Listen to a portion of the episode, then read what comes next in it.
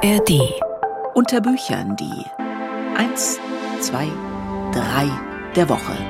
Wow, schon der 1. Dezember und passend dazu Schnee. Zugegeben, ich habe noch keinen Glühwein oder Pfeffernüsse gehabt, aber ich habe so das Gefühl, dass das jetzt am Wochenende irgendwie passieren wird. Und ich äh, weiß ganz sicher, was ich machen werde. Ich werde dieses Wochenende nur mit Lesen verbringen. Ich werde im Bett liegen und lesen.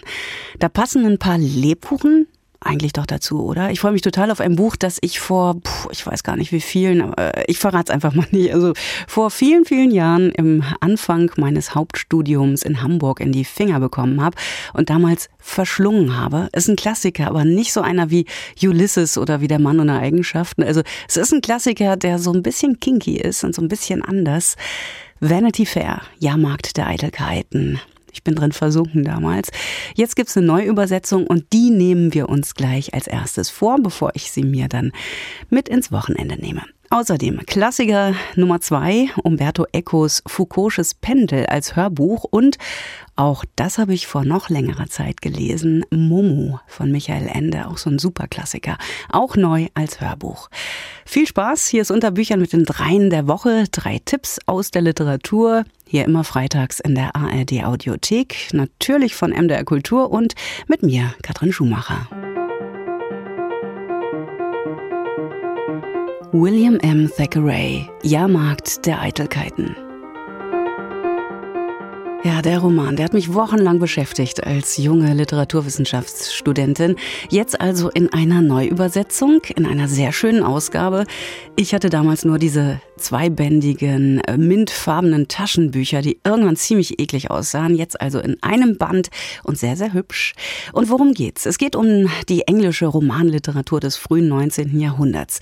Kann man sich erinnern an große Autorinnen und Autoren, äh, Charles Dickens, Jane Austen, George Eliot oder die Bronte-Schwestern und eben, den gab's auch noch, den 1811 geborenen und 1863 gestorbenen William Makepeace Thackeray. Neben seinem Roman Barry Lyndon, den Stanley Kubrick 1975 mit seiner Verfilmung populär gemacht hat, gilt der 1807 und 40 bis 48 veröffentlichte Roman Jahrmarkt der Eitelkeit als sein Meisterwerk. Bei Reklam in einer Neuübersetzung von Hans-Christian Oeser und Rainer Moritz, der hat schon vorgetestet, der hat reingelesen, hat sich mit meinem Kollegen Thomas Bille drüber unterhalten. Der hat erstmal gefragt, der Untertitel des Romans lautet Roman ohne Held. Geht das? Also haben wir wirklich einen Roman ohne Held oder Heldin vor uns? Ja, das ist eine Provokation, das geht natürlich gar nicht und das geht, so möchte man sagen, im 19. Jahrhundert schon gar nicht. Da gab es Romane, wir erinnern uns alle, wie David Copperfield, wie Madame Bovary, wie Effie Briest, die haben sozusagen ihre Heldinnen und Helden schon im Titel getragen. Deswegen ist das eine kleine Provokation, die Thackeray hier schon in den Untertitel eingeschleust hat. Nein, das zielt darauf ab, wir haben natürlich Hauptfiguren. Da wollen wir nicht so tun, als sei das ein, Figur, ein moderner Roman, der ganz ohne Figuren auskommt. Das wäre ja schrecklich. Nein, ich glaube, der Akzent liegt darauf, dass es Thackeray vor allem darum ging auch ein Gesellschaftsporträt zu liefern. Deswegen hat er eine Vielzahl von Figuren eingebaut, die sozusagen ein ganzes Panorama abbilden und nicht der Schwerpunkt auf einer einzelnen Figur, wie etwa bei David Copperfield liegen soll. Okay, und schon die Eingangsszenen stellen uns äh, zwei junge Damen vor, Amelia Sedley und Becky Sharp, die mit durchaus gemischten Gefühlen eine Erziehungsanstalt nach Jahren verlassen. Wie schildert denn Thackeray diesen Aufbruch und mit welchen Stilmitteln? Ja, wir wissen ja, wie wichtig es ist, äh, wie ein Roman beginnt, ob er gleich den Leser zu fesseln vermag. Und das kann Thackeray ganz meisterlich. Sie haben es gesagt, es ist eine Erziehungsanstalt für junge Damen. Und wir erleben diese beiden sehr jungen Frauen, die einige Jahre dort zugebracht, Amelia und Becky, wie sie diese Anstalt verlassen. Ganz unterschiedliche Frauen.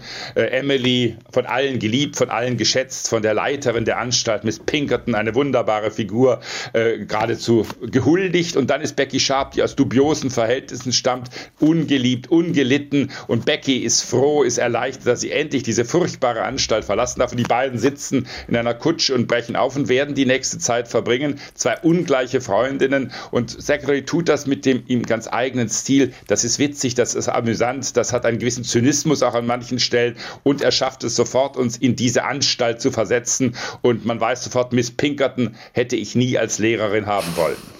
Jahrmarkt der Eitelkeit, Vanity Fair, ein Gesellschaftsroman mit viel Zeitkolorit. Und welche Jahre schildert uns Thackeray vor allem? Ja, es ist eingebunden in die napoleonischen Kriege, die spielen eine wichtige Rolle.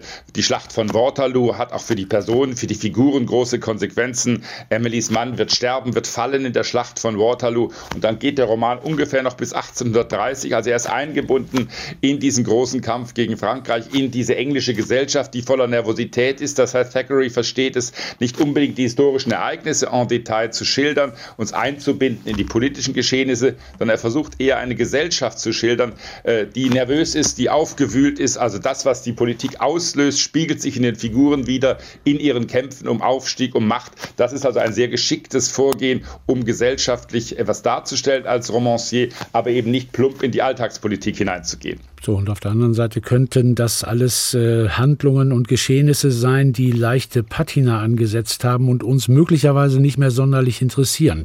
Stimmt das? Ja, das ist ja wunderbar in vielen englischen Romanen dieser Zeit. Es wird geheiratet, es wird nicht geheiratet, es gibt Intrigen, es gibt Ränke, äh, manche gehen bankrott, manche kommen plötzlich zu Reichtum. Gerade Becky Sharp, die eine Heldin in Anführungszeichen, ist eine Meisterin darin, aufzusteigen. Sie will um jeden Preis Geld bekommen, sie will den richtigen Mann bekommen. Das ist alles ein typisches Setting, das hat Thackeray nicht erfunden, aber trotzdem hat dieser Roman eine wunderbare Frische. Das hat auch damit zu tun, dass sich der Autor, der Erzähler immer wieder selbst einschaltet, den Leser an der Hand nimmt, ihm Kommentare Kommentare abverlangt. Und ich habe es am Anfang gesagt, es ist eben auch dieser wunderbare Zynismus, der immer waltet, wo Thackeray dann gelingt, großartige Gesellschaftsszenen zu schildern, Empfänge zu schildern, betrunkene, trunksüchtige Männer schildert. Das kann er ganz großartig. Und deswegen hat dieser Roman ganz wenig Patina angesetzt, was auch natürlich mit der neuen Übersetzung von Hans Christian Oeser zu tun hat. Ich habe zu Hause eine alte Übersetzung bei DTV stehen, die war, glaube ich, aus den 50er Jahren. Es gab einige, aber die haben alle doch etwas Staub angesetzt und das hat Hans Christian Oeser, der ja ein Meister seines seines Faches ist nur sehr frisch gelöst und eben diesem Roman auch seinen Witz zurückgegeben. Also großartige, gut lesbare Sprache auch. Wunderbar und ideal natürlich. Wir haben ja Weihnachten vor uns, da haben wir viel Zeit zu lesen. Dieser Roman hat viele, viele Seiten. Ich wüsste gar keinen besseren Klassiker als Thackeray's Jahrmarkt der Eitelkeit zu lesen. Eitelkeit soll ja gelegentlich auch in Familienzusammenkünften an Weihnachten eine gewisse Rolle spielen. Na, ich fange jetzt schon mal an zu lesen. Bis Weihnachten bin ich durch. Wetten? Die Empfehlung von Rainer Moritz zu William Makepeace Thackeray Jahrmarkt der Eitelkeit in einer Neuübersetzung von Hans Christian Oeser. 800 Seiten erschienen beim Reklam Verlag.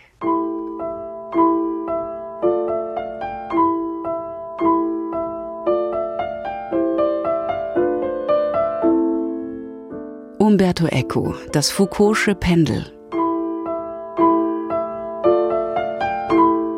Das ist ja noch so ein Held meiner Lektüre-Biografie. Umberto Eco hat mich tief beeindruckt mit seiner Literatur, aber vor allem mit seinen wissenschaftlichen Büchern auch. Das Foucault'sche Pendel, das ist ein Roman, der ein historischer Krimi ist, genau wie Ecos wohl berühmtester Roman im Namen der Rose. Der erschien 1988 und es gibt eine herrliche Hörbuchversion, die Ulf Heise jetzt vorstellt. Im März 1851 führte der Physiker Léon Foucault im Pariser Panthéon einen Versuch vor, mit dem er spektakulär die Erdrotation nachwies. Umberto Eco, der zu den Superstars der Literatur zählt, rückte dieses kühne Experiment in den Mittelpunkt seines pfiffigen Wissenschaftsromans Das Foucault'sche Pendel, mit dem er 1988 die europäischen Bestsellerlisten stürmte. Im Zentrum steht der Humanist Isaac Kasubu, den Umberto Eco als Hauptakteur auswählt. Ich wusste, doch jeder hätte es spüren müssen, im Zauber dieses ruhigen Atems, dass die Periode geregelt wurde durch das Verhältnis der Quadratwurzel aus der Länge des Fadens zu jener Zahl Pi, die irrational für die irdischen Geister in göttlicher Ratio unweigerlich den Umfang mit dem Durchmesser eines jeden möglichen Kreises verbindet. Vorgetragen wird Umberto Ecos hochintellektuelles und zugleich ungemein sinnliches Buch von Stefan Benson, den man aus Krimiserien wie Adelheid und ihre Mörder, Tatort und Bella Block kennt. Der Schauspieler, der auch als gefragter Synchronsprecher arbeitet, entfaltet bei der akustischen Auslotung des Textes die feinsten Nuancen seines Talentes, etwa wenn er in der für Umberto Eco typischen Weise erklärt, was es mit Gott auf sich haben könnte. Den leuchtenden Dunst, der kein Körper ist, keine Form, Gestalt, Schwere, Quantität oder Qualität hat, der nicht sieht, nicht hört, nicht gefühlt werden kann, sich an keinem Ort befindet, in keiner Zeit und in keinem Raum der nicht Seele ist, nicht Intelligenz, Fantasie, Meinung, Zahl, Ordnung, Maß, Substanz oder Ewigkeit, der weder dunkel noch Licht ist. 1990 adaptierte Richard Hay Umberto Ecos spektakulären Roman als Audiospektakel. Die Koproduktion von Westdeutschem und Bayerischem Rundfunk gilt als sensationell. Doch auch Stefan Bensons reine Lesefassung verfügt fraglos über enorme Faszinationskraft. Die zeigt sich deutlich, sobald der Interpret eine Szene rezitiert, in der Umberto Ecos Protagonist beinahe die Fassung verliert, nachdem er in einem Museum für Mechanik und Technik nächtigen muss diesen Automaten, gemacht zum Zerquetschen, Zersägen, Zerbrechen, Zerschneiden, fähig zu beschleunigen, zu stocken, aufzuheulen, zu ächzen, sich zu zergliedern wie beschädigte Marionetten, Trommeln zu wirbeln, Frequenzen zu konvertieren, Energien zu transformieren, Schwungräder sausen zu lassen. Wie sollte ich da überleben? Umberto Eco brilliert hier einmal mehr als Meister postmoderner Prosa. Er verschachtelt in seiner raffinierten Epik Bausteine der zeitgenössischen Fabuliertechnik mit historischen Elementen. Deshalb überrascht es keinesfalls, dass er in seinem preisgekrönten Opus wie ein Sprachzauberer anmutet. Stefan Benson potenziert die Wirkung des Wortvirtuosen mit seiner magischen Stimme, wenn er in die mystischen Kapitel des Romans vordringt, die von den legendären Tempelrittern und deren erstem Großmeister Hugo von Payan handeln. Hugo und die ersten acht sind wahrscheinlich noch Idealisten, von der Kreuzzugsmystik durchdrungen. Aber später sind es dann junge Kerle, zweitgeborene Adelssöhne auf der Suche nach Abenteuern. Das neue Reich von Jerusalem ist ein bisschen das Kalifornien jener Epoche. Da kann man sein Glück machen. Zu Hause haben sie nicht viele Chancen. Für einige war der Boden wohl auch zu heiß geworden. Stefan Benson besticht in dieser Hörversion von Umberto Ecos Geniestreich als wunderbar variantenreicher Erzähler. Man lauscht ihm unheimlich gerne. Es dürfte nicht verwundern, wenn Fans sich unsterblich in sein Timbre verlieben. Und da hat sich ein klein bisschen verliebt, mein Kollege Ulf Heise. Die Audiovariante von Umberto Ecos Roman Das Foucault'sche Pendel kam im Münchner Hörverlag raus. Die ungekürzte Edition, gelesen von Stefan Benson, steht als Download zur Verfügung und hat eine Laufzeit von, aufgepasst, rund 29 Stunden.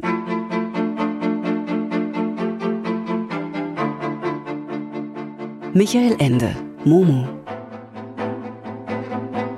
Also dieses Buch, das habe ich ehrlich gesagt zuerst als Film mitbekommen. Das Lesen kam erst später und das, was ich jetzt hier liegen habe, das geht noch mal ganz woanders rein. Das geht nämlich ins Ohr. Pünktlich zum Jubiläum. Vor 50 Jahren, 1973, erschien der Roman und bis heute gehört die Zitat, seltsame Geschichte von den Zeitdieben und von dem Kind, das den Menschen die gestohlene Zeit zurückbrachte, Zitat Ende, zu den Klassikern der Kinder- und Jugendliteratur trotz dieses sperrigen Untertitels. Oder gerade deswegen? Ist doch das Gefühl, dass uns so viel Unnützes die Zeit stiehlt in Zeiten von Handys, Selfies und Social-Media-Kanälen nicht weniger geworden. Dabei ist das alte Wissen der kleinen Momo uns auch längst bekannt. Eine eigens nach ihr benannte Stiftung, Lesungen, Filme, Vertonungen, ja sogar Ballettadaptionen gibt es von dieser literarischen Heldin, mal ganz abgesehen von den zahlreichen Buchauflagen von Michael Endes Welterfolg. Zum 50. Geburtstag hat der Hörbuchverlag Hamburg diesem klugen Werk ein neues Hörspiel geschenkt. Kerstin Holl stellt es uns vor, aber zu Beginn schon mal ein kleiner Eindruck. Man darf nie an die ganze Straße auf einmal denken, versteht ihr?